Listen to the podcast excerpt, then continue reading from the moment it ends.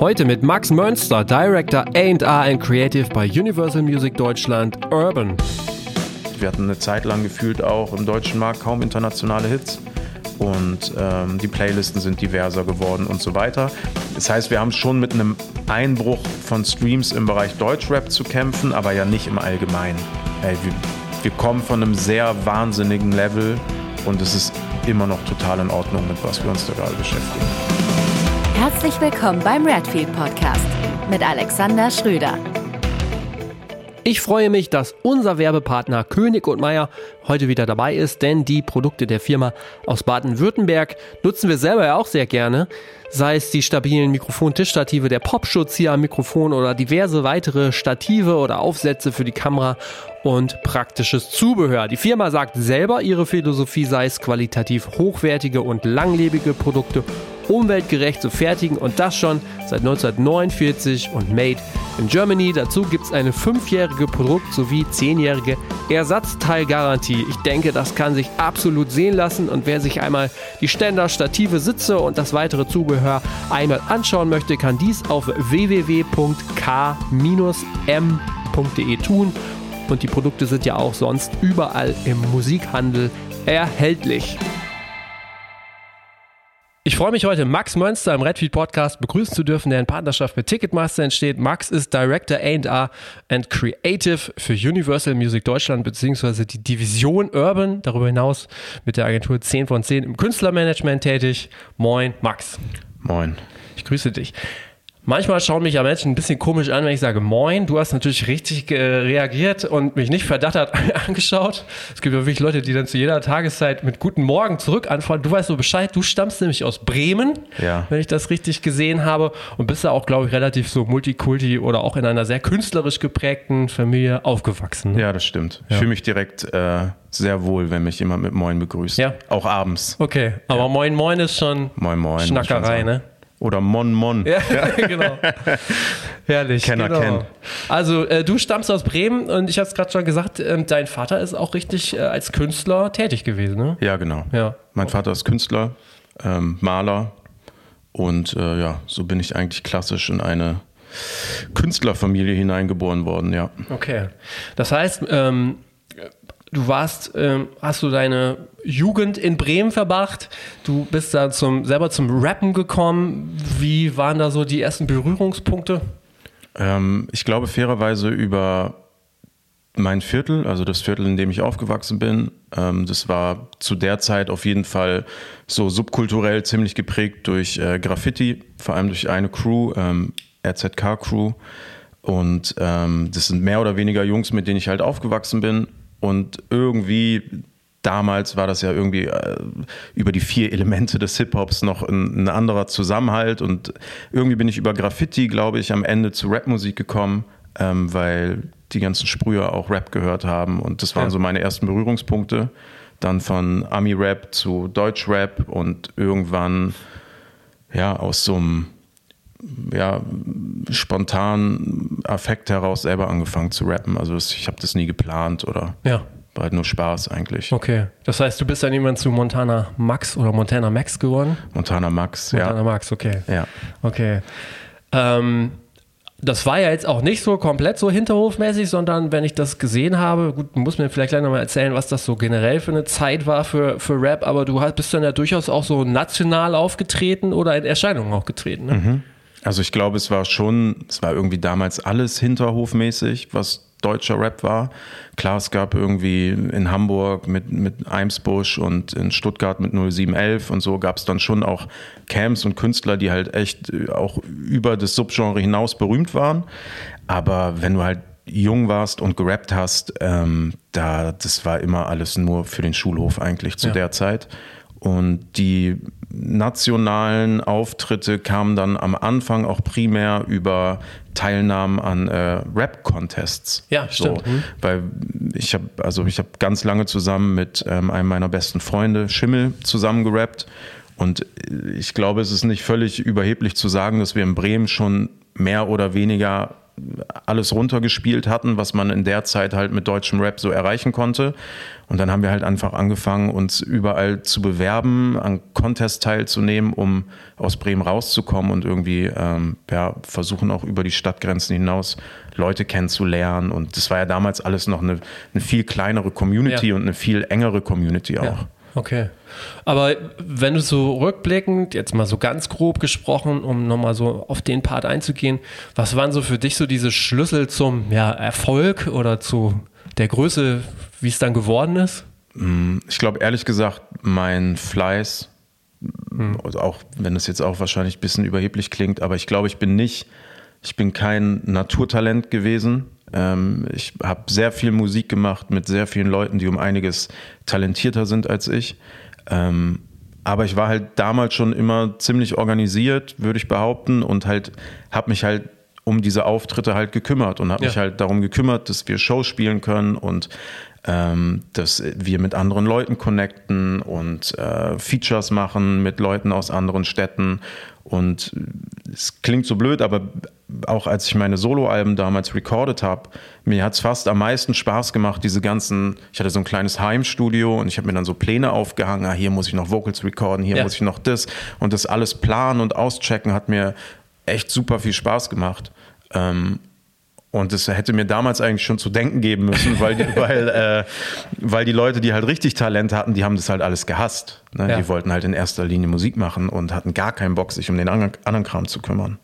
Aber so richtig nachgedacht hast du ja schon drüber, denn du bist ja eigentlich recht zügig dann auch wirklich in die Musikindustrie gegangen. Also du hast ja. dann nicht noch versucht, irgendwie, jetzt werde ich auch nochmal richtig Rapstar äh, oder Musikstar, sondern du bist dann, glaube ich, relativ zügig nach dem Abitur nach Köln gegangen zu EMI und ja. Industriekaufmann erstmal gelernt. Ne? Genau. Also das ist eigentlich so ein bisschen Kontrast, oder? Ja, aber also natürlich, wenn du rappst und Musik machst, es gibt immer irgendwie, würde ich mich selber anlügen, wenn man sich nicht einmal irgendwie erträumen würde, ey, wie krass wäre das, wenn ja, ich jetzt so ja. berühmt wäre wie Sammy Deluxe oder keine Ahnung was. Aber in der Zeit mit deutschem Rap das Geld zu verdienen, was du heute damit verdienen kannst. Also da hättest du eine andere Musik machen müssen. Ja. Ne? Das war irgendwie nicht, okay, ich werde jetzt Rapper und versuche Kohle zu verdienen. Und ähm, ja, nach der Schule war es bei mir eher so, dass ich, also ich habe ein gutes Abitur gemacht, aber habe es mir schon ganz schön zusammengehasselt auch und wusste irgendwie, ich weiß nicht, ob der Weg zur Uni jetzt irgendwie so das Allergeilste für mich ist ähm, und ob ich in diesem, ja, in diesem System so gut funktioniere mit, also da hätte, musste ja gar nicht mehr hingehen am Ende des ja. Tages, so das wäre auf jeden Fall, glaube ich, schwierig geworden und ja, und ich hatte halt diese große Leidenschaft schon für Musik und dachte dann irgendwie, naja, es wäre doch eigentlich perfekt, so das Hobby zum Beruf zu machen, so groß gesagt. Hab der Sache dann aber nicht so voll vertraut, dass als ich mich dann bei der EMI beworben habe, mir war es sowieso egal. Ich habe mich überhaupt nicht gekümmert um Ausbildungsberufe. Ich wusste gar nicht, was man da machen kann. ähm, und da hatte ich aber die Auswahl am Ende zwischen Kaufmann für audiovisuelle Medien und Industriekaufmann. Da habe ich gesagt, ey, ich, ich mache mal lieber Industriekaufmann, weil wenn es hier alles nicht läuft, dann kann ich immerhin, weiß ich auch nicht. In Bremen geht das immer. Ja, in Bremen geht das immer. Kannst du bei Mercedes ja. irgendwie so im Lager arbeiten oder also ne, so Lagerlogistik machen und ja. so. Und das war für mich irgendwie so ein bisschen die sicherere Alternative. Okay. Ah, interessant. Krass. Das heißt, äh, dann bist du aber eigentlich so von diesem, sagte es eben so ein bisschen, na, irgendwie war das immer noch so alles so ein bisschen hinterhofmäßig, also nicht so komplett so im, diese Rap-Szene nicht so komplett so im Fokus und dann gehst du zu Emi und dann hast du, weiß ich nicht, mit Snoop Dogg oder Beastie Boys, glaube ich, dann zu tun gehabt. Ja, das kam dann später, ja. genau. Also ich habe ja erstmal klassisch die Ausbildung da gemacht, dann ähm, ich wollte halt immer Produktmanager werden. Mhm. Also auf jeden Fall ab dem Moment, wo ich mir darüber bewusst war, welche Berufe es bei so einer Plattenfirma klassisch gibt, war es dann schon irgendwie der Produktmanager-Job. Ähm, und das habe ich mit, der, der Job war nach meiner Ausbildung nicht sofort verfügbar und dann habe ich mich wirklich noch über andere Abteilungen irgendwie so dahin gearbeitet. Ja. Und dann, ähm, keine Ahnung, ich bin nicht so gut mit Jahren, aber ich schätze mal so 2000 neun oder zehn oder so, habe ich dann wahrscheinlich angefangen, Produktmanagement zu machen. Okay. Genau. Und bei der EMI gab es keine Unterteilung von Domestic-Abteilung und Internation also International-Abteilung, wie es das jetzt bei Universal zum Beispiel gibt, sondern es war alles eins. Und dann hatte ich sowohl mit Domestic-Künstlern als auch mit internationalen Künstlern zu tun. Okay. Was waren da so die, die Dinge, die du dann auf einmal so gelernt hast, also wo die dir so völlig neu waren? Äh, fairerweise super viel. Ja. Also ich war am Anfang ganz schön überfordert mit dem Job. Also ähm, ich, ich wollte das immer machen, immer Produktmanager sein, immer Produktmanager sein. Und wenn du in anderen Abteilungen bei einer Plattenfirma arbeitest und merkst, wie, wie teilweise eng getaktet mit ihren Deadlines Produktmanager arbeiten, das, das, ging mir nie in den Kopf. Ich war so, wieso, wieso bist du nicht in der Lage, mir das, was du jetzt von mir in vier Stunden haben willst, einfach schon vor zehn Tagen zu sagen? Ja. Und ich habe es mir immer so einfach vorgestellt. Ich so, ey, wenn ich Produktmanager werde, ist ja, also es, Ja. ich werde ja der Beste. Ja. und dann fängst du diesen Job an und merkst, ah, deswegen ist es so. Und ähm, ich glaube, das, was ich ein bisschen unterschätzt habe am Anfang, ist wirklich, dass du in der Arbeit eines, eines Projekts das absolute Zentrum bist und wirklich dafür verantwortlich bist, alle Abteilungen zusammenzuhalten und zu pushen und mit Infos zu versorgen. Ähm, und am Anfang ist es mir schwer gefallen, das zu priorisieren, sondern ich dachte, Ja. dachte alles ist gleich wichtig. Ja, okay. Also ich muss die Radiopromo, es ist genauso wichtig wie das Cover rechtzeitig abgeben und, und irgendwie ist es das auch, aber irgendwie ist es das halt auch nicht. Und gewisse Dinge können einfach auch noch mal einen Tag warten. Und ich habe mich am Anfang ziemlich gestresst und da gab es schon noch mal Zeiten, so innerhalb der ersten sechs bis zwölf Monate, würde ich denken, wo ich gezweifelt habe, ob ich äh, so tough genug für den Job bin. Ah, okay. So. Ja. Und dann hat mein damaliger, damaliger Chef, äh, Jan Mehlhose, ähm, der hat mir dann halt irgendwie gesagt, ey Max, entspann dich mal ein bisschen. So, Ja. wir operieren hier auch nicht am offenen Herzen. Ich glaube, das ist so ein Satz, den man öfter hört in dieser Branche. Ist alles nicht so wichtig, weißt du? So, das kannst du einfach morgen machen. Okay, Und, äh, ja. und das war super gut für mich. Und ja, ab da ging es dann irgendwie alles einfacher. Okay. Was waren denn so die ersten Themen, die du so mitverantwortet hast oder hauptsächlich verantwortet hast und die dann auch erfolgreich wurden? Naja, das waren bei der EMI fairerweise sehr viel internationale Künstler. Ähm, ja, Snoop Dogg habe ich gemacht, ich habe ein Beastie Boys Album gemacht. Ähm, Im Domestic-Bereich habe ich sehr lange und sehr intensiv mit Mandy Capristo gearbeitet. Ähm, Das ist die, äh, Ex-Monroes genau. äh, Mitglied, genau, hatte damals einen Deal bei Star Watch und ähm, das war wirklich, das war Let's Dance zu der Zeit und also wirklich super viel äh, Sachen gemacht, so innerhalb von zwölf Monaten. Ähm, und es ist dann natürlich immer so ein bisschen die Frage, gerade bei den internationalen Themen, wie viel hat man dazu eigentlich Ja. beigetragen? So, das Ja. war eher so ein Gefühl von ähm, die großen Entscheidungen und alles, was wirklich kreativ ist, wird halt in den, in, also in den USA getroffen oder wo auch immer die Künstler unter Vertrag sind. Ähm, und äh, ja, wir können es einfach hoffentlich nur nicht verkacken. Ne? Ähm, was aber eine super Zeit war, war, ich habe mit einer Band aus UK auch sehr eng gearbeitet, The Cooks. Ja. Ähm, genau, und das war irgendwie, weil ich auch ein irgendwie relativ schnell ein ja, Freundschaft, freundschaftliches Verhältnis ist auf jeden Fall übertrieben, aber ein gutes Verhältnis zu dem Sänger aufgebaut hatte, war das dann schon irgendwie so, dass, dass wir irgendwie einen anderen Austausch über Dinge hatten und ähm, da habe ich dann halt zum ersten Mal gemerkt, so okay, das ist eigentlich das, was ich gerne machen möchte. Ähm, auch bei den Domestic-Themen kreativ arbeiten, versuchen mich irgendwie in die Abteilung einzubringen und nicht nur wie so ein Logistiker irgendwie zu versuchen, die Ja. Sachen, ähm, die aus den Staaten kommen, abzuarbeiten. Das heißt aber, ähm, du kommst aus dem Rap, du bist, sprechen wir gleich noch, äh, auch weiter noch äh, als Rapper aktiv gewesen. Mhm. Das heißt aber auch so diese Ausflüge dann wirklich in so richtig so Pop und Pop mit Fernsehen und diesem, oder diese Cooks also I- Indie-Rock. Ja. Das war für dich alles geil Total, Problem, ey, ich habe das, ich hab das alles geliebt. Ja. Und vor allem, ähm, ich habe vor allem diesen Beruf so sehr geliebt, dass ich das einfach alles aufsaugen wollte. Ich bin auf jedes Konzert gelaufen, in den ersten fünf Jahren hier in Köln wahrscheinlich, für das ich eine Karte gekriegt habe, ähm, weil ich das auch in Bremen einfach nie so richtig gemacht habe. Ähm, weil mein Umfeld das nicht gemacht hat und äh, keine Ahnung, ich war einfach mit anderen Dingen beschäftigt. Und hier war es dann wirklich, ich bin hierher gezogen, mein, mein soziales Umfeld außerhalb der Arbeit war auch relativ beschränkt, dadurch, dass es halt eine total neue Stadt für mich war. Und ähm, ich habe dann echt ein paar Jahre lang alles in, in diesen Job geschmissen und habe es geliebt. Ja. Und ähm, wir hatten auch vor allem bei der EMI nicht besonders viele Rap-Themen. Es war dann halt wirklich äh, ja, Snoop Dogg, Beastie Boys, Chitty Bang, noch ein, ein Act aus Philadelphia damals.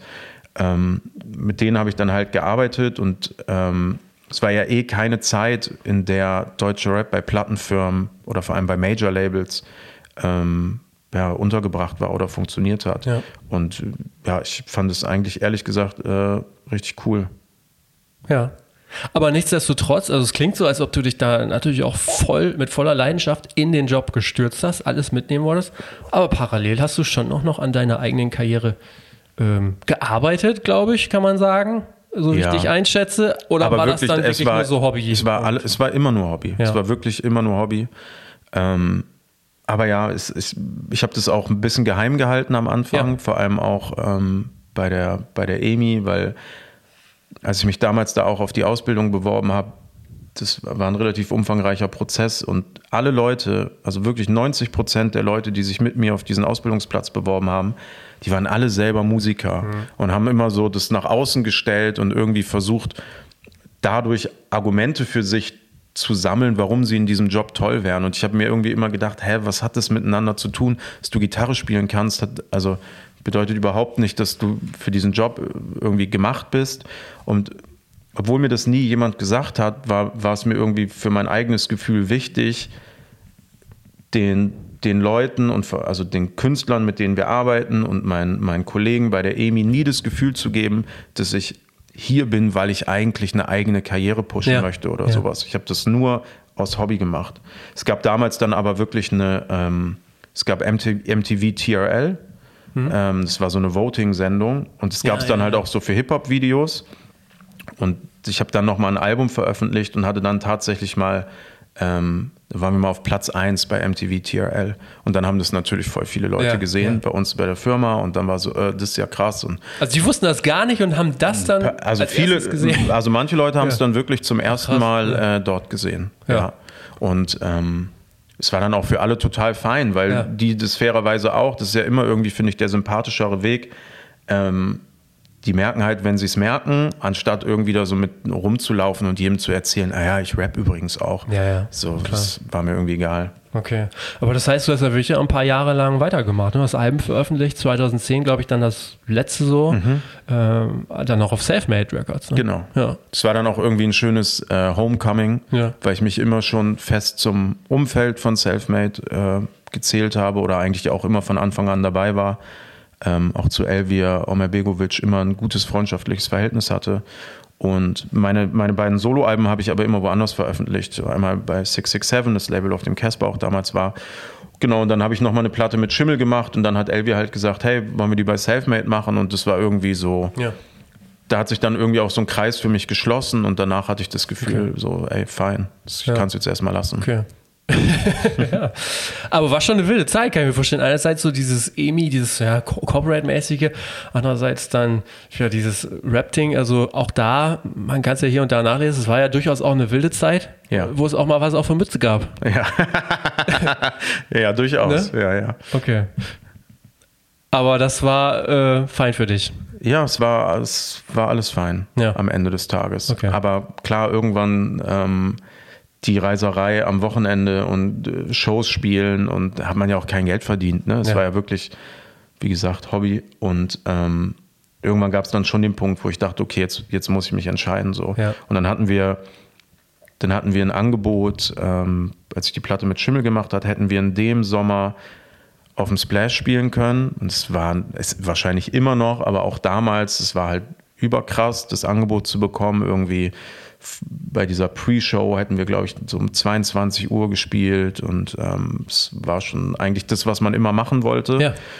Und an dem gleichen Wochenende hat aber äh, eine Freundin von mir geheiratet. So. Okay. Und da musste ich mich so ein bisschen entscheiden und habe mich für die Hochzeit entschieden. Krass, ja. So. Das war und so der Scheideweg dann. ja, also es war dann, Echt? also das klingt jetzt so komisch, aber das war für mich dann so ein richtig so ein Ja. Moment von, ey, nee, das ist jetzt wichtiger. Aber das ist ja oft so, dass Künstler dann so vor großen Momenten, ne, so au- Alben rausbringen oder so, sich dann so mehr feststellen, so, okay, wir lösen uns lieber auf, Ja. weil man sich dann erstmals so richtig nochmal Gedanken macht. Ne? Ja. Ja. ich meine, am Ende, ich ärgere mich jetzt trotzdem ein bisschen, weil ich glaube, es hätte schon eine. Möglichkeit gegeben, wie ich das mit viel Kraftaufwand beides unter einen Hut bekommen hätte. Und ähm, jetzt im Nachhinein hätte ich diese Show schon gerne gespielt. Ähm, aber ist mir irgendwie auch egal. Die So. Freundin ist hoffentlich noch verheiratet. Die ist noch verheiratet, ja. Dank. okay, alles klar. Aber auch das frage ich ja auch immer in den Podcast meine Gästen, beziehungsweise das ist ja so dieses Ding, viele Leute, die in der Musikbranche arbeiten oder Erfolg hatten, die sind ja eigentlich so angefangen. Mit Machen, ähm, selber Musik machen, selber Shows machen, wie auch immer in diesem Bereich und haben dadurch, und so ist es sicherlich ja auch bei dir, ein unglaubliches Netzwerk, ebenso dieses von früher. Ja, den kenne ich noch von früher und alles. Ja, klar. Ja. Habe ich auch. Ja. Habe ich auch. Hat mir viele Jahre nichts gebracht, glaube ich, Ja. weil, ähm, ja, weil wie gesagt, mit, mit einem Deutschrap-Netzwerk konnte man eine Zeit lang nicht so viel anfangen. Ja. Aber später dann, also bis heute eigentlich, ne, viele Leute haben sich ja auch, wie ich, aus diesem Kosmos irgendwie herausentwickelt. Und das sind schon, also dadurch, dass dann Deutschrap damals eine so kleine und geschlossene Community war, irgendwas verbindet uns halt alle immer noch. Ne? Ja. Und ähm, doch, das, ich habe viel mitgenommen aus dieser Zeit. Okay. Also am Ende, ich glaube fairerweise, dass wenn ich jemanden wie Casper zum Beispiel nicht kennengelernt hätte, ähm, der hat mir auch viele Türen aufgemacht. Also darüber, dass ich dann irgendwie, dann lerne ich Caspers Manager kennen und der kennt wiederum jemanden bei Universal und irgendwann sucht Universal jemanden und ne, also Ja. so ein bisschen so Word of Mouth und hey, ich kenne da jemanden und so weiter und so fort. Klar, das hat irgendwie kommt es dann doch im Ursprung alles daher. Okay. Universal, gutes Stichwort. Du bist jetzt bei Universal, beziehungsweise du bist dann von EMI zu Universal gewechselt, beziehungsweise das ist ja, glaube ich, durch diese Übernahme einfach passiert dann, oder wie ist so diese Ja, es Geschichte gewesen schon. für dich? Also es war so ein bisschen parallel dazu, ähm, aber im Großen und Ganzen ist es schon Teil der Übernahme gewesen, ja. Ja, das ist so erstaunlich, weil im Großen, also dann kann man ja sagen, das hat mich tatsächlich auch erstaunt, dass es, ähm, dass du, du bist ja im Grunde genommen dann sehr treu dein, deiner Firma gegenüber. Ja, so gesehen habe ich nie gewechselt. Ja, genau. Ja. So, wenn man das, also das, ist ja auch nicht oft. Also Ja, aber es fühlt sich trotzdem, also es sind sehr wenige Leute von der EMI damals zu Universal mitgegangen. Ähm, A, Universal hat, glaube ich, nicht so vielen Leuten Angebote gemacht und B, wollten viele auch ihren Standort Köln nicht verlassen. Ähm, ich hätte damals auch woanders hingehen können, also ich hätte auch zu einem anderen Label gehen können. Ich hatte das große Glück, zwei Jobangebote zu haben. Ja. Entsprechend fühlt es sich schon so an, als hätte ich mich aktiv Ja. für Universal für, einen- für einen neuen Beruf entschieden, weil es jetzt nicht, ne, ich musste da auch verhandeln und keine Ahnung was Dinge tun. Ähm, aber ja, am Ende des Tages ähm, habe ich eigentlich nie, ich musste nie wieder ein Bewerbungsgespräch Okay. führen seit meiner Ja. Ausbildung. Ja.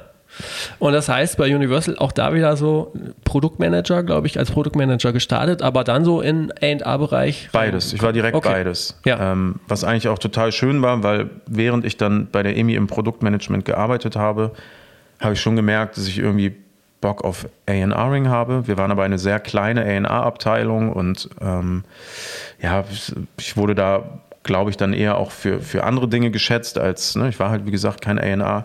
Aber bei Universal haben sie das irgendwie sofort gesehen oder sich vorher halt informiert und schon gehört, dass es anscheinend ähm, jemanden gibt, der Produktmanager ist, der aber auch A&R sein könnte. Und ähm, das heißt, ich hatte direkt so eine Doppelfunktion.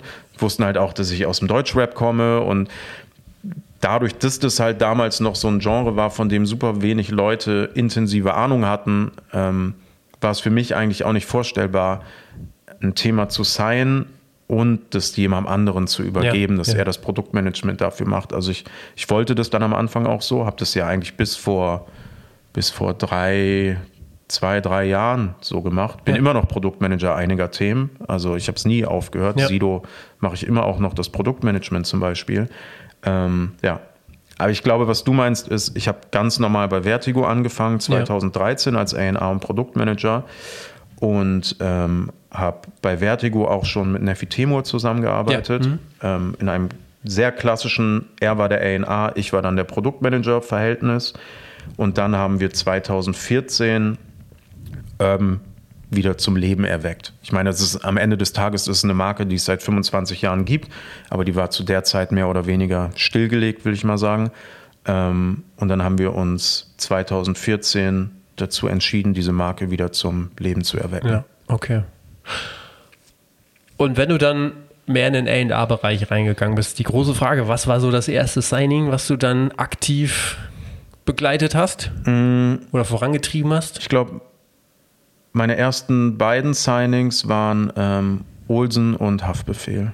Okay. Das muss zu der Zeit gewesen Ja. sein. Ähm, Neffi war sowieso schon mit Haftbefehl in Kontakt. Ähm, zu der Zeit, als wir ähm, eröffnet haben. Ja. Und ähm, ich wollte das auch unbedingt. Also es wäre mein nächster Approach gewesen. Und dann Ja. war das, glaube ich, wirklich eins unserer ersten Signings, was Ach, wir krass. umsetzen konnten. Und ähm, ja, und dann kam Olsen auch relativ parallel dazu. Okay. Wenn du dir das jetzt so anschaust über die Jahre, dann vielleicht auch mehr so aus dem Jetzt beantwortet. Wie entdeckst du neue oder wie entdeckt ihr so neue Acts? Wie funktioniert das vor allen Dingen so auf Major-Ebene? Also kommen denn diese Acts dann so aus dem Nichts und werden entdeckt oder ist das quasi auf eurer Ebene eigentlich so, dass sie eigentlich schon irgendwie eine gewisse Größe besitzen und so durch schon quasi auffällig sind? Es- Ich glaube, es kommt ja immer ganz darauf an, in welchem Stadium man ein Act sein möchte. Ich meine, wir signen auch Acts, die bereits eine sehr große Karriere haben und dann läuft halt ihr Vertrag bei einem anderen Label aus und dann approachen wir die. Also das ist ja auch Teil des A&R-Prozesses. Da braucht man dann nicht mehr groß jemanden zu entdecken. Klassisch Newcomer entdecken oder scouten. Ähm, ja, ich glaube, es ist eine Mischung aus Social Media, wo ich jetzt, äh, keine Ahnung, auch wenn es nicht stimmt, YouTube einfach mal so mit reinzählen Ja, würde. ja. Ne? Also Plattformen, wo Leute einfach selbstständig ohne Zutun eines Dritten ihre Musik hochladen können, um dadurch Aufmerksamkeit zu erzeugen. Ähm, und dann natürlich Angebote von äh, Managern oder Anwälten, mit denen wir halt für andere Künstler schon zusammenarbeiten oder in der Vergangenheit zusammengearbeitet haben. Für ein gewisses Genre haben wir uns natürlich auch irgendwie so einen, einen Ruf erarbeitet, glücklicherweise. Und ähm, ja, haben dann irgendwie das Glück, dass Leute uns auch aktiv Künstler anbieten. Aber ey, ich bin jetzt ja auch nicht mehr der Allerjüngste und habe auch fairerweise nicht die Zeit und die Muße, den ganzen Tag auf TikTok rumzuhängen. So, ja, also dafür gibt es dann halt auch irgendwie ein Netzwerk an Scouts, ne, die da halt unterwegs sind und schauen und was kann man machen und schau mal hier. Und ähm, ja, wir haben uns da schon so ein paar, ein paar Wege aufgebaut, wie wir irgendwie Ja. auf Künstler aufmerksam werden. Das heißt aber auch gerade bei Universal wird ja auch viel dann wahrscheinlich auf Zahlen und Daten geguckt. Bei solchen Auswahl. Ja, mit Sicherheit. Also ist man nicht frei von zu gucken, ob das halt irgendwie besonders viele äh, Klicks oder Streams schon hat, irgendwie oder Aufmerksamkeit erzeugt. Ähm, das ist natürlich das, wie man am ehesten auf Künstler stößt. Aber ähm, ich, ich persönlich versuche mich ein bisschen von, also gerade am Anfang einer Karriere frei von Zahlen zu machen, weil wenn ich nicht das Gefühl habe, dass ich dort also, dass ich hinter diesen Zahlen einen echten Künstler habe, mit dem man perspektivisch auch über Jahre zusammenarbeiten kann und etwas aufbauen kann, dann ist es für mich nichts wert. So. Ja. Und es gibt natürlich auch das komplette Gegenteil von Leuten, die überhaupt gar keine Zahlen haben, weil die noch nie einen Song veröffentlicht haben, ähm, von denen man halt Musik hört und einfach denkt, okay, Wahnsinn, so, das, das muss ich machen. Ne? Das finde ich ganz spannend, weil ich auch in der Recherche gelesen habe, du hast mal gesagt, du bist so ein Bauch-A&A, ne? Du entscheidest ganz viel so nach dem Bauchgefühl. Und tatsächlich habe ich da noch mal ein bisschen länger drüber nachgedacht. Ähm, und es ist wirklich so, auch da kann ich ja so aus diesem Fundus der Gäste hier ähm, schöpfen. Und das ist so wirklich aus jeglicher Alters, Altersgruppe wie auch Musikrichtung, die erfolgreichen Leute sagen das ähnlich. Also die sagen auch so, naja, ich signe das, wenn es mir gefällt. Ja. So. Das finde ich total spannend. Äh, trotz der Tatsache, dass eben diese viel, also es gibt ja immer mehr Daten und alle wollen immer mit mehr Daten arbeiten. Ähm, genau. Und du sagst dann so, naja, aus dem Bauch raus, Ja, ist wichtig. Aber es ist auch schwieriger geworden, weil ich glaube, ich hatte mm, Glück, in Anführungszeichen, dass ich am Anfang ähm, meines A&R-Jobs mich total darauf verlassen konnte, dass wenn ich etwas gut finde, also dass, dass das höchstwahrscheinlich ähm, erfolgreich sein kann, weil ich zeitgeistigen Rap zu dieser Zeit geliebt habe. Ja. Das heißt, als ich das erste Mal Nemo gehört habe, war ich im Schock. Ich war so, Alter, was ist das für ein Typ? Ja. Ne? Egal ob, also ich habe das zu Hause rauf und runter gehört, sein erstes Mixtape. Ähm, und, äh, und dann ist es sehr einfach zu sagen, ey, den finde ich mega gut, ich möchte voll gerne mit dem zusammenarbeiten. Ähm, dann gibt es aber natürlich auch Phasen, wo andere Rap-Musik erfolgreich ist. Ähm, andere Sounds, eine andere Generation, zu der man dann vielleicht wenig, also zu der ich persönlich weniger Zugang finde. Ja, ähm, hatte ich auch. Musste ich dann halt in dieser, also in dieser Zeit bin ich dann halt logischerweise kein guter A&R oder kein guter Scout. Ja, und wie gesagt, zum A&Ring gehört ja parallel dazu eine Menge mehr dazu. Aber ähm, und da musst du halt so schlau sein und dir irgendwie dein Netzwerk so stellen, dass du Leute hast, die das genau fühlen, was gerade angesagt ist. Und dann muss ich mich auf deren Feedback verlassen. Und dann gerate ich in dieser Situation wahrscheinlich eher, also dann bin ich eher mal zahlendriven. So, Okay, ne? Wenn ja, ich es dann ja. aus dem Bauch heraus in der Sekunde nicht beurteilen kann, dann versuche ich es natürlich anhand von Zahlen abzuleiten. Ähm, oder brauche halt einfach jemanden, so wie ich damals anderen Leuten gegenüber saß, der einfach sagt, ey, ist mir egal, ob du das verstehst oder nicht, glaub mir, das ist der Typ so. Ja. ja? Und ähm, ja. Okay. Das heißt aber so, die Faktoren, wir haben es jetzt ja so ein bisschen rausgestellt, einerseits durch dieses, äh, man muss es fühlen, man muss Bock drauf haben, klar, die Songs, es geht immer um die Songs in erster Linie oder vor allen Dingen ganz oben. Was sind denn aber wirklich dann noch so zwei, drei Faktoren, die, die du, die ihr euch immer anschaut? Ich glaube, es ist immer wichtig, den, ähm, den Künstler zu treffen. Also ich, andere Labels sind da anders unterwegs. Das funktioniert wahrscheinlich in, im elektronischen Bereich. Es ist wahrscheinlich nicht so wichtig, wer, also ne, das sind dann teilweise Studiomusiker oder keine Ahnung was, ja. Ähm, ich will ich aber auch nicht für andere sprechen, aber da, da ist, da gibt's, da geht's ja auch viel, viel mehr um Track-Business. Ne? Ja. Dass man halt, hey, ich möchte diesen einen Track sein und ehrlich gesagt ist mir total egal, ob der Typ jetzt in Ordnung ist oder nicht, weil nach diesem Lied habe ich jetzt erstmal nichts mehr mit dem zu tun. So. Ja. Ähm, da sind wir als Urban, glaube ich, schon anders aufgestellt. Oder das, das glaube ich nicht nur, das weiß ich. Ähm, wir sind jetzt nicht so hinterher wie andere Labels, den heißesten Song von TikTok zu, schein, äh, zu sein, sondern wir möchten schon gerne ähm, Künstler sein und Künstlerkarrieren entwickeln. Und dann brauchst du halt auf jeden Fall auf der anderen Seite des Tisches, ähm, also in Form des Künstlers, jemanden, dem du zutraust, diesen Weg mit dir zusammenzugehen. Ja, oder ist es einfach super spannend, diesen meistens ja sehr jungen Leuten dann mal zuzuhören, hey, wie, stellst du dir das alles vor? Wo, was ist dein Plan? Und ne, also das finde ich schon immer wirklich äh, wahnsinnig wichtig und dann halt auch irgendwie zu merken, sind die, sind die Leute äh, aufgeräumt oder nicht. Wobei, ne, das ist halt eine zusätzliche Info. Die meisten sind nicht so aufgeräumt, man zeigt sie trotzdem. ähm, also das ist auf jeden Fall immer wahnsinnig wichtig. Ähm, und ja, ich glaube, das sind die beiden ausschlaggebenden Faktoren. Plus bei ähm, Künstlern, die jetzt vielleicht nicht zwingend Core Deutschrap sind, ist Live immer noch eine wichtige Komponente, finde ich, wenn man die Chance hat, sich äh, das anzuschauen. Ähm, oder generell, also ist auch bei Deutschrap wahrscheinlich. Ähm, das ist schon, das kann halt, das kann halt so ein magischer Moment einfach sein. Ja. Ne? Also so auch, wenn ich kurz bei Nemo bleiben möchte, als ich ihn damals dann sein wollte, hat er ja schon ein Mixtape draußen, dann hatte der einen Auftritt ähm, auf dem Splash, keine Ahnung, 18 Uhr oder so. Und ähm, ist da irgendwie rausgeschlichen in seinem äh, Olympique Marseille Trainingsanzug, den Buckethead äh, übers ganze Gesicht gezogen und hat, da waren, ey, keine Ahnung, das, da hätte nicht, ne, da hätte keine Maus mehr raufgepasst auf diesem Platz vor dieser Bühne Ja. und hätte das Ding einfach in 15 Minuten komplett abgerissen. Da bin ich runter von dieser Bühne und war so, okay, alles klar, der ist es.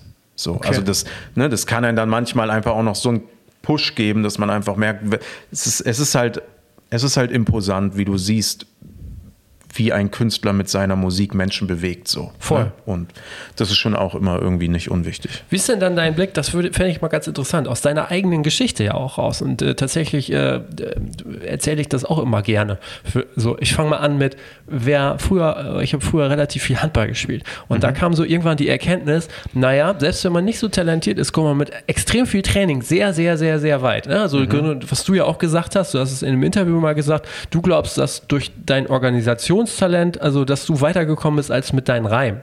So. Und wenn du das jetzt nochmal so anguckst bei Künstlerinnen und Künstlern, dieses Talent, Charisma versus einfach nur hart, richtig hart arbeiten. So, wie beurteilst du das denn heutzutage noch? ich glaube, das eine geht nicht ohne das andere. Mhm. Ne? Also es ist halt, es gibt Leute mit wahnsinnigem Talent, die dann meiner Meinung nach dieses Talent nicht genug genutzt haben ähm, und nicht hart genug gearbeitet haben.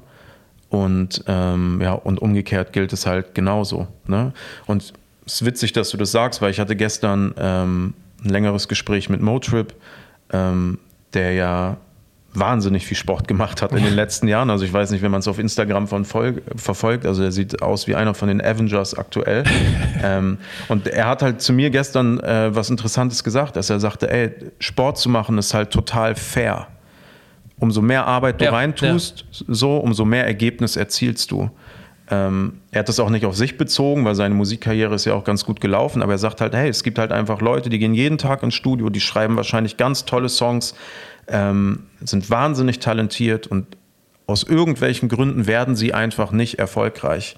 Der Sport ist fairer zu dir. Du kriegst mhm. immer das Ergebnis, wenn du deine Arbeit reintust. So.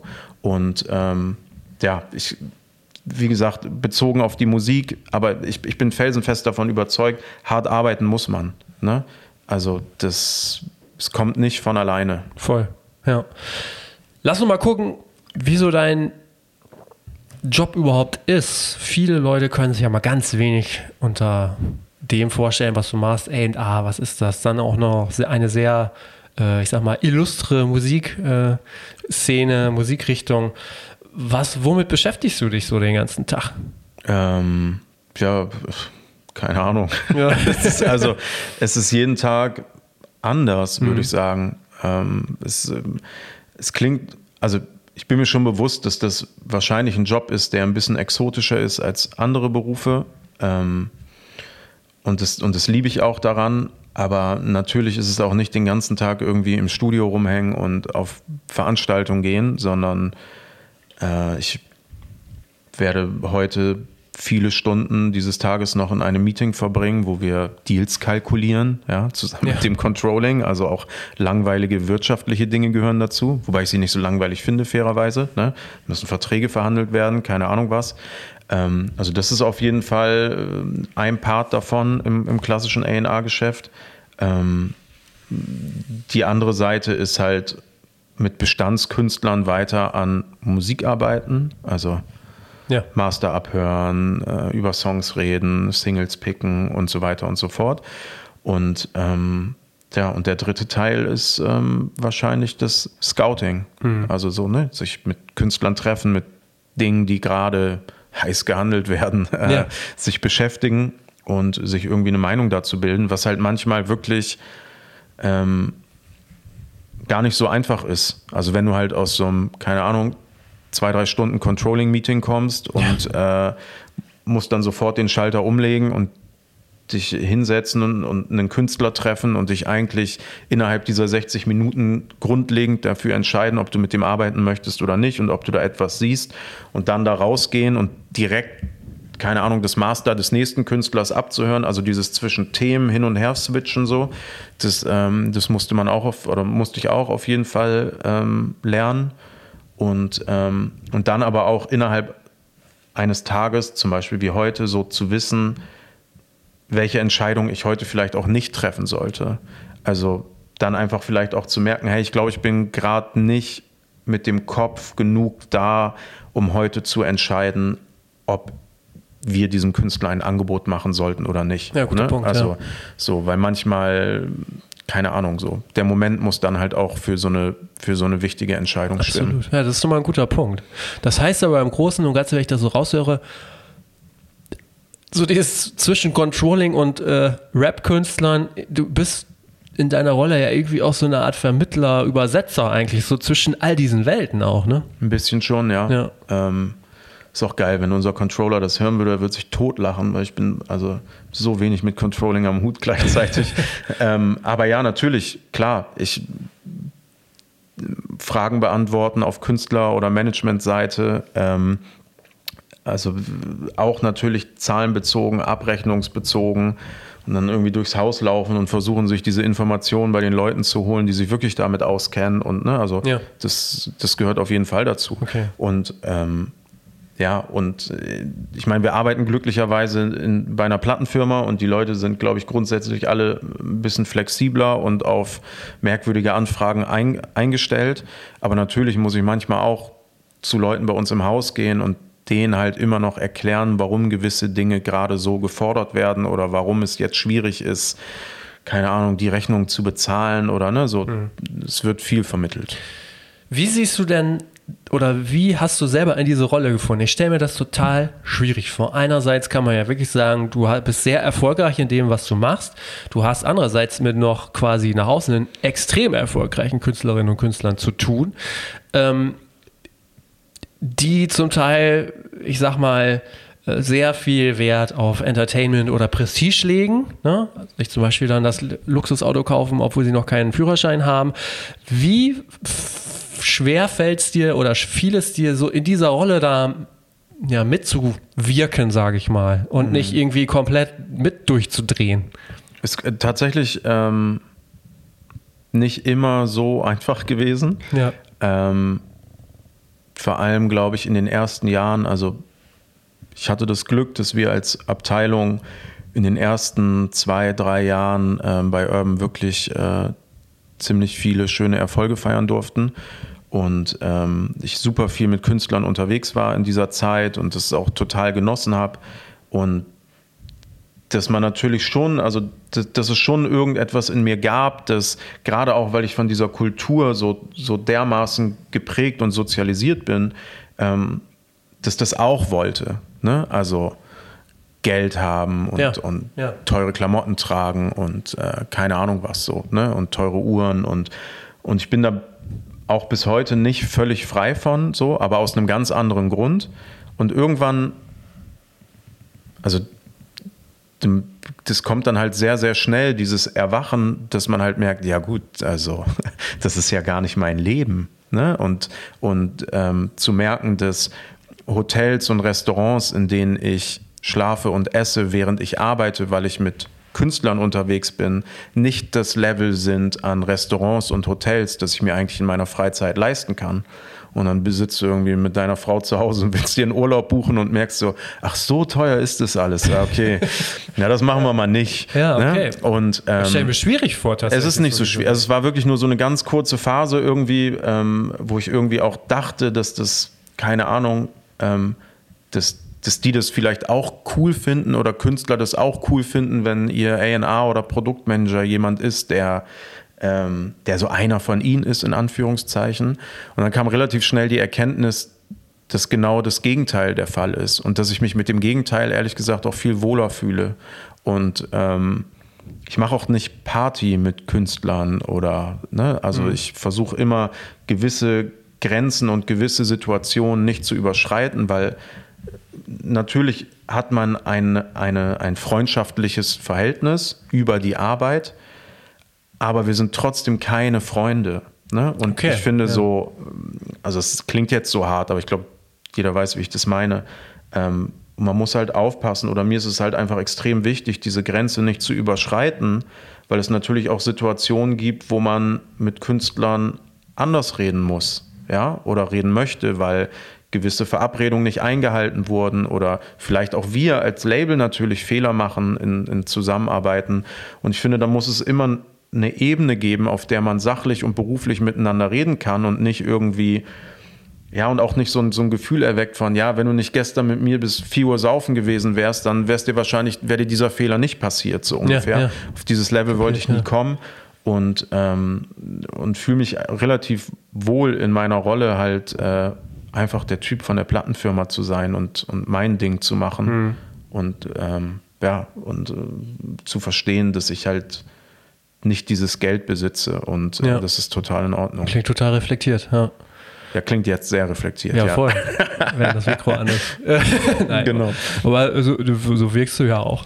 Ähm, dann nochmal so die Frage, auch gerade dann mit dem Background, das finde ich echt ganz interessant, weil ich glaube, das beschäftigt immer viele Leute, die bei Labels arbeiten.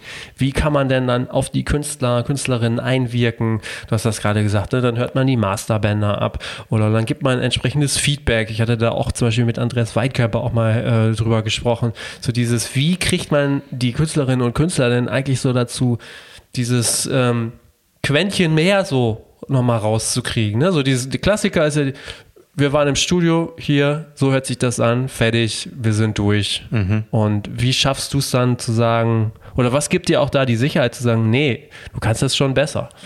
Eigentlich, ähm, also es kommt immer auf den Künstler darauf an. Und es kommt oft darauf an, wie Künstler einem auch ihre Musik vorstellen. Und manchmal merkst du, die sind, lieben dieses Lied so sehr, da ist kein, da, da ist kein Intro mehr. So, ne? Da komme ich nicht mehr rein, das Ding ist geschlossen. Ähm, aber meistens kommen dann Künstler auch auf uns zu und sagen, hey, hör das doch mal, hast eine Meinung dazu. Und glücklicherweise sind viele von den Künstlern, mit denen wir zusammenarbeiten, sehr offen für Feedback ähm, und lassen uns auch irgendwie an ihrem, ja, an ihrem, an ihrem Schaffen irgendwie teilhaben. Ähm, das funktioniert ganz gut. Und dann manchmal ist es natürlich auch ein bisschen so Try and Error. Ne? Mhm. Es gab eine Zeit, äh, vor ein paar Jahren, da konnten wir gefühlt oder gab es eine Riege an Künstlern, die konnten gefühlt veröffentlichen, was sie wollten und es macht am ersten Tag eine Million Streams. Ja. So. Ja. Und diese Zeiten sind halt einfach vorbei und man kann sich nicht mehr länger nur auf seinen Algorithmus verlassen. Und das kann man zweimal, dreimal denen erklären, aber es kommt vielleicht nicht an, weil sie natürlich auch über diese Streams, die sie in der Vergangenheit gesammelt haben, ein wahnsinniges Selbstbewusstsein und, und, und Ego für ihre Kunst entwickelt haben. Aber dann kommt man meistens irgendwann wieder an den Punkt, wo man sagen kann, ey, siehst du jetzt den Unterschied, so was es für einen Unterschied machen kann, wenn du nochmal eine halbe Stunde länger über dieses Lied nachdenkst und vielleicht nochmal reingehst und dir deine und Gedanken ja. machst, so. Das kann dann halt den Unterschied machen von, das ist eine 5 Millionen Stream-Nummer zu einer 25 Millionen Stream-Nummer. Und ähm, da gerade im Deutschrap-Bereich viele Künstler von Zahlen getrieben sind, so und wahrscheinlich mehr Zeit in Spotify für Artists verbringen als ich, ähm, ist das dann tatsächlich eine Argumentationskette, die ja. wir ranziehen sollen. Okay. Ja, interessant.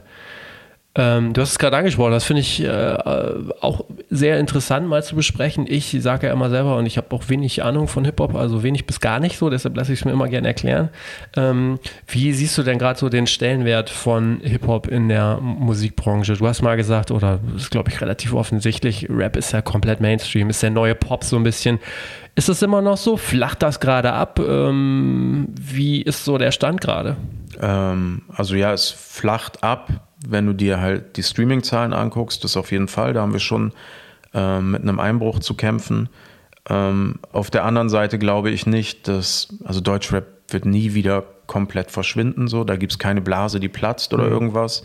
Ähm, da gibt es wahrscheinlich ein paar Deals, die in der Vergangenheit ein bisschen overpaid wurden, ähm, die man dann vielleicht sich nochmal anschauen muss in naher Zukunft. Aber ich, wir hatten eine Zeit lang wenn du dir da die Spotify Top 10 angeschaut hast, waren wahrscheinlich neun von zehn Songs Deutschrap-Songs ja. und sechs davon bei Urban. So, ne? Das war toll.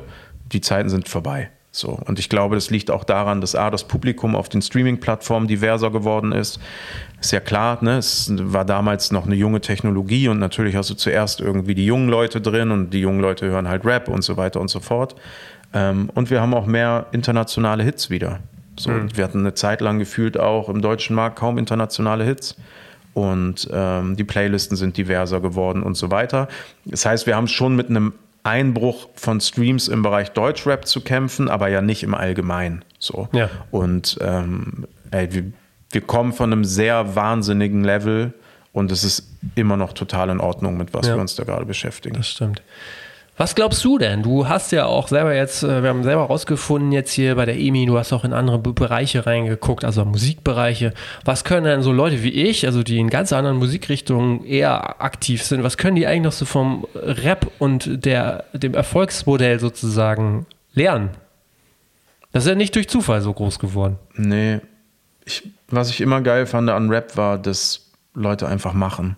Ne? Und dass du eigentlich nicht viel brauchst, um Rapper zu werden. So, ich meine, damals war es natürlich auch noch irgendwie eine andere Zeit und ne, es war alles viel aufwendiger zu recorden und ähm, an Instrumentals zu kommen und so weiter. Aber eigentlich, wenn du heute aufstehst und Bock hast, Rapper zu sein, kannst du morgen einen Song veröffentlichen, kannst du den Beat im Internet leasen oder kaufen und man kann einen Beat leasen? Man kann einen Beat auch leasen, okay. ja, tatsächlich. Wie funktioniert das? Ja, du, es gibt Seiten, da stellen junge oder auch erfahrene Produzenten ihre Beats zur Verfügung und dann kannst du die halt leasen oder kaufen, je nachdem, für welchen Nutzen okay. du ihn haben möchtest. So, ne? Also okay.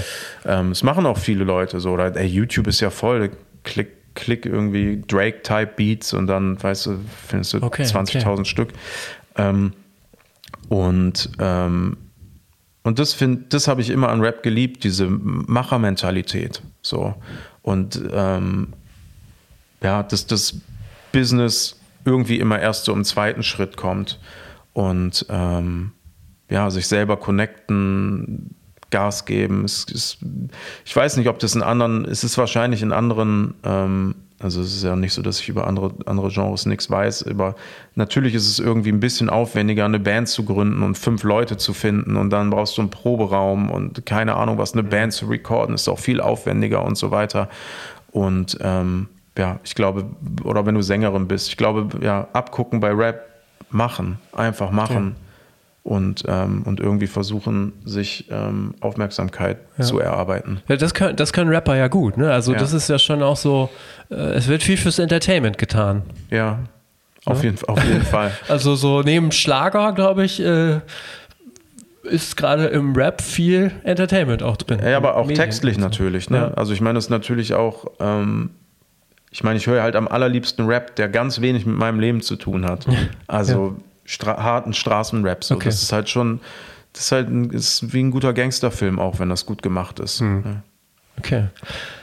Du hattest aber nie, also du arbeitest ja vor allem mit nationalen Acts zusammen. Du hattest mhm. nie äh, dann mal die Idee, auch mal international mm, zu gehen. Nö. Nee. Also, wie gesagt, aus Deutschland heraus internationale Acts zu arbeiten, das hat mich nie so abgeholt.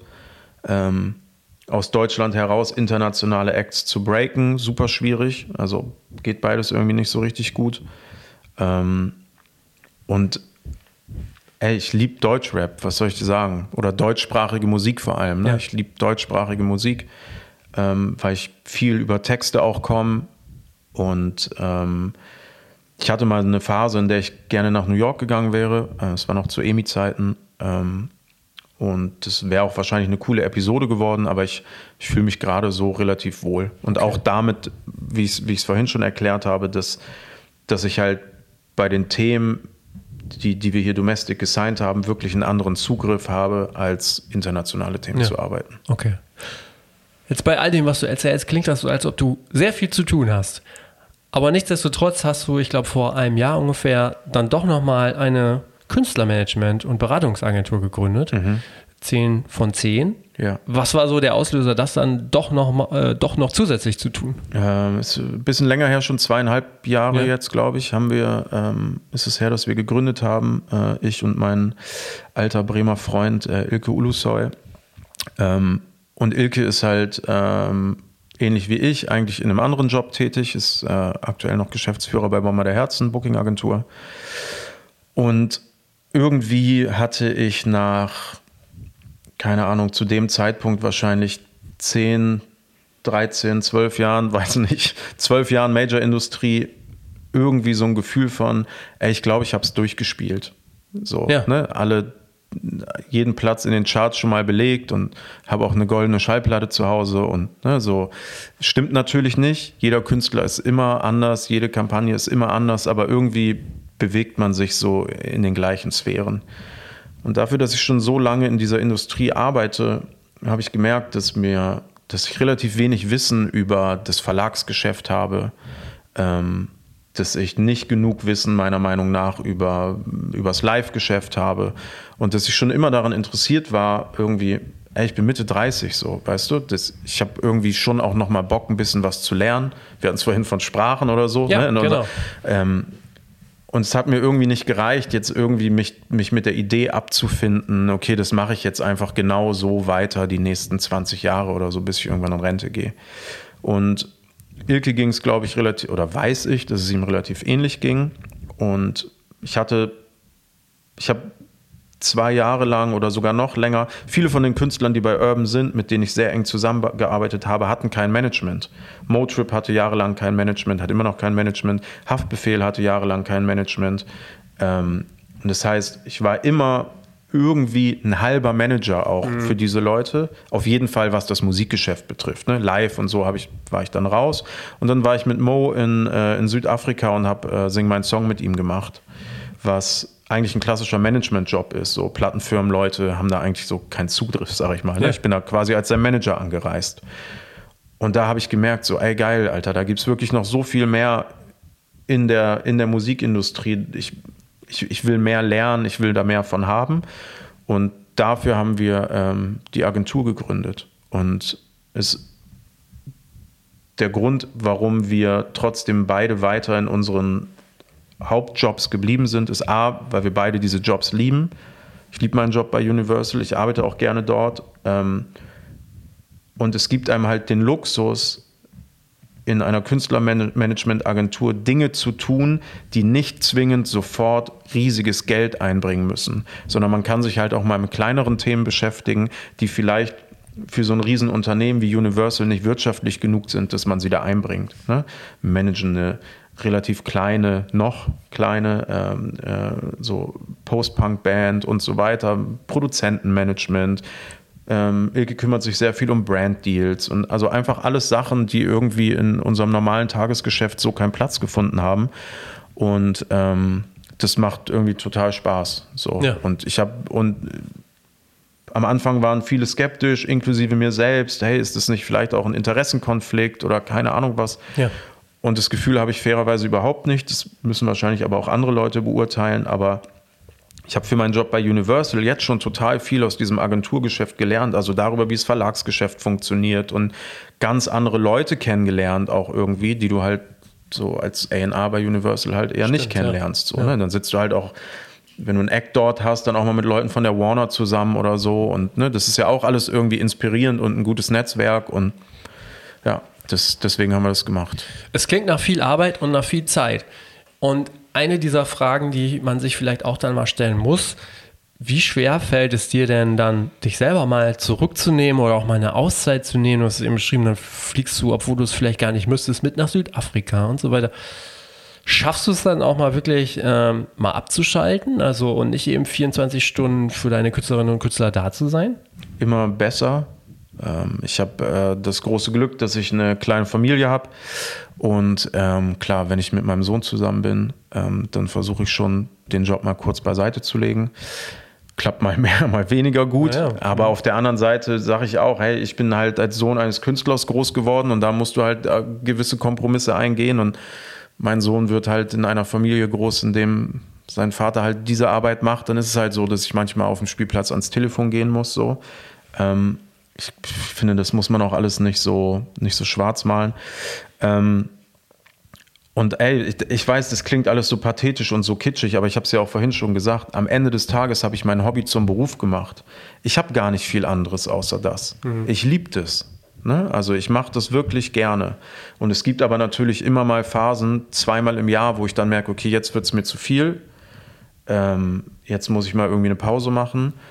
Ähm, meistens äh, merke ich das leider eine Woche zu spät, so ungefähr. Oh, okay. Äh, also, ne, und dann, dann ist meine Laune schon woanders so. Aber dann bin ich auch so konsequent und mache zum Beispiel einfach meine E-Mails aus. Okay. So. Ja. Und ich glaube, es ist alles eine Frage der Kommunikation. Wenn man das dann auch seinen Künstlern oder ne, seinen, seinen Kollegen irgendwie alles rechtzeitig mitgibt, jeder funktioniert da ja anders. Und ich glaube, ich bin so von, ich bin wirklich das ganze Jahr für euch am Start.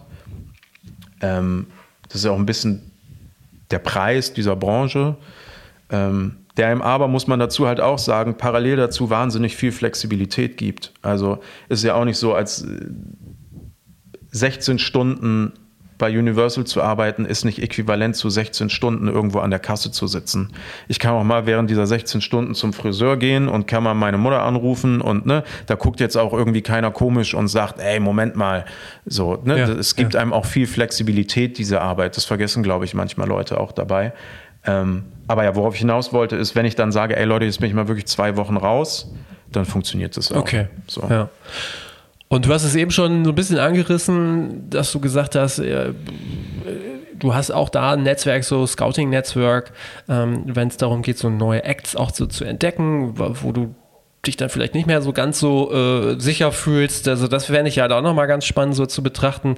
Gerade so mit Urban äh, verbindet man so als Außenstehender ja direkt auch so vom Namen her so das Gefühl, das ist immer up to date, so ganz frisch alles irgendwie.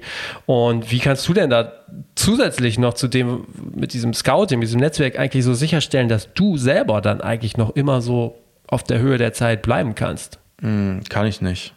Also ich versuch's, und ich glaube, das Gute ist, dass ich oder dass wir uns halt bei Urban mit jungen Leuten umgeben. Ne? Ja. Also ich bin jetzt auch nicht alt, so, nee, weißt du, aber nee. natürlich. Man muss das schon aufpassen. So ja, man muss auch aufpassen. So. Ne? Und ähm, ja, man muss den richtigen Zeitpunkt finden, Leute dazu zu holen, die sich da halt auskennen und die da halt Bock drauf haben. So wie ich halt damals der Deutschrap-Vogel war, gibt es jetzt halt andere Leute, die sich halt in anderen Genres wahnsinnig gut auskennen. Ähm, und ich lasse mich halt gerne anstecken. Wenn Leute was toll finden so und die mir das mit leuchtenden Augen, ey, dann bin ich dabei. So. Und ich, ich glaube auch, dass ich meine, Urban ist natürlich irgendwie immer so ein bisschen bekannt dafür ähm, und ja, natürlich auch zu Recht, dass wir so eine Deutschrap-Zelle sind. Ähm, aber wir haben auch immer parallel, wir haben, wir haben Acts wie äh, Dua Lipa ist bei uns mhm. gesigned, ne? Domestic, wir machen äh, Lana Del Rey, Gentleman. Ähm, wir haben auch wirklich Acts, die nicht Core Deutschrap sind, schon immer gehabt. Ähm, und ich glaube, der Grund, warum wir nicht noch mehr Acts davon haben, ist, weil uns eine Zeit lang diese Acts nicht berührt haben. Und jetzt befinden wir uns, glaube ich, gerade in einer Zeit, was heißt glaube ich, wir befinden uns in einer Zeit, wo ich merke, dass es wahnsinnig viele tolle Künstler da draußen gibt, die nicht rappen und die ich mega finde. Ne? Wir haben gerade einen sehr jungen Künstler gesigned, äh, Berg heißt der. Ähm, es hat mit, also natürlich ist es irgendwie urban, aber es hat jetzt mit klassisch Rap nichts zu tun. Es hat mich so abgeholt, und ich glaube auch, also, dass wir, bei Neffi ist es das Gleiche, ne? oder bei anderen Leuten in unserem A&R-Team. Und ich glaube schon auch, dass wir uns als Label ein bisschen neu erfinden werden. So, ne? das, ist, das ist jetzt nicht die große Überschrift für, für, äh, für die nächsten Monate. Ich glaube, das passiert halt einfach dann ganz authentisch, dass man dann, okay, ich bin jetzt halt nicht mehr dieser durchgeknallte Deutschrap-Typ. Ähm, ich höre jetzt halt gerade andere Musik ähm, oder lieb gerade andere Musik auch neben Deutschrap. Und ähm, ey, dann gucke ja. ich da halt, was ja. ich finde. Und um Deutschrap können sich dann in der Zeit glücklicherweise Leute für uns kümmern, die das halt total fühlen, was da gerade passiert. Okay. Das klingt nach wie vor nach einem großen Berg voll Dinge, die du so auf deinem Schreibtisch hast. Und du hast es ja eben auch noch schon mal beschrieben. Du wolltest dich eigentlich dann auch noch immer noch mal so weiterentwickeln, weiterbilden. Ähm, vielleicht noch mal so ein kurzer, ganz kurzer ähm, Blick in die Zukunft. Was sind so Dinge, mit denen du dich jetzt gerade zusätzlich vielleicht noch so beschäftigst? Äh, Kanälen, Tools, Bereichen. Also wie, wie schaust du so in die Zukunft der Musikbranche dann vielleicht auch so für deinen Bereich? Hm, ich bin eigentlich so ein bisschen auf dem Film dass ich, also ich brauche manchmal für Sachen ein bisschen länger als andere. Ja, also äh, andere ANAs waren, glaube ich, schon als auf TikTok unterwegs. Da hatte ich die App noch nicht mal runtergeladen. Ne? Das ist jetzt, ähm, ich glaube, was, was ich gelernt habe, ist, oder was, wie ich in die Zukunft blicke, ist, mich einfach noch mehr zu öffnen, so ein bisschen so die, die Scheuklappen abzulegen ähm, und vor allem wirklich weiter an meinem Netzwerk zu arbeiten. Weil ich, ich glaube nicht, dass ich, das, ich glaube, man kann sich das nicht erarbeiten, ein, ein guter A&R für ein gewisses Genre zu sein. So, ne? Und ich habe auch gemerkt, ich hatte gestern ein Gespräch mit äh, meinem Kumpel Thomas von, von Selfmade, der ist ein totaler äh, Zahlentyp. So. Ja. Und äh, das finde ich total bewundernswert. So, ja. Ähm, der, ist, der, geht da total drin auf, der liebt es. Und er weiß auch, dass es ein bisschen witzig ist, dass er so ein geiler ja, Zahlentyp ja. ist, ja auch ein Marketing-Typ so. Ne? Ja. Ähm, und dass ich dann, und er erzählt mir das und dann fühle ich mich so ertappt und denke so, oh, ich sollte echt viel mehr in Zahlen reingucken, so, ich bin echt so lame. Und, dann, und irgendwie habe ich dann heute Morgen nochmal drüber nachgedacht und dachte, nee, ähm, ich habe ja glücklicherweise jemanden bei mir im Team, der halt viel ja, in Zahlen ja, guckt ja. und der sich dafür interessiert und der das richtig cool findet. Und ich möchte einfach mit diesen Leuten mehr in den Austausch gehen, das besser verstehen und ähm, ja, aber mich eher eher weiterhin darauf konzentrieren, was ich glaube, ich in den letzten Jahren so ganz gut gemacht habe in meinem Job und, ähm, und das auch nicht zu verlieren und mich auch nicht zu nervös machen zu lassen von, ne? also ich habe das Gefühl, alle zwei Jahre wird so ein neuer Goldesel durchs Dorf getrieben, der jetzt äh, die Hits bringen soll. Ne? Klar, ja. Instagram, TikTok, YouTube war es mal so. Und das ist immer alles für eine gewisse Zeit auch richtig. Aber ich will versuchen, mich davon nicht verrückt machen zu lassen, ähm, sondern irgendwie so meinen Weg weiterzugehen, sich weiterhin auf mein Gefühl zu verlassen und ähm, ja, und für diese Schnellboote, die da irgendwie ab und zu durchfliegen, äh, die richtigen äh, Kapitäne zu finden. Ja, klingt auf jeden Fall vernünftig, denke ich. Max, ganz herzlichen Dank, dass du äh, uns so viele tiefe Einblicke gegeben hast. Ich danke dir. Ich wünsche dir noch eine gute Zeit. Dankeschön. Mach's gut. Bis ciao. dann. Ciao, ciao. Vielen Dank, dass du bis hierhin durchgehört hast. Und wenn es dir gefallen hat, dann schick doch diese Folge gerne einer weiteren Person. In den nächsten Wochen geht es unter anderem weiter mit Vivian Mitzkalla, das ist die Labelmanagerin Deutschland und Österreich der Secretly Group, das ist eine der größten international aktiven Musikunternehmen. Ich spreche außerdem mit dem Journalisten Martin Hommel über sein Projekt Wo ist hier der Krach, für das er mit Radioleuten aus dem Ausland gesprochen hat, um zu erforschen, warum sich öffentlich-rechtliches Musikradio in Deutschland so wenig traut. Und demnächst gibt es auch noch ein Update von Tim Böning. Ich wünsche euch noch eine gute Woche. Denkt bei allen Dingen rund ums Ticketing an unseren Podcastpartner Ticketmaster. Macht es gut, habt noch ein paar schöne Tage und ciao.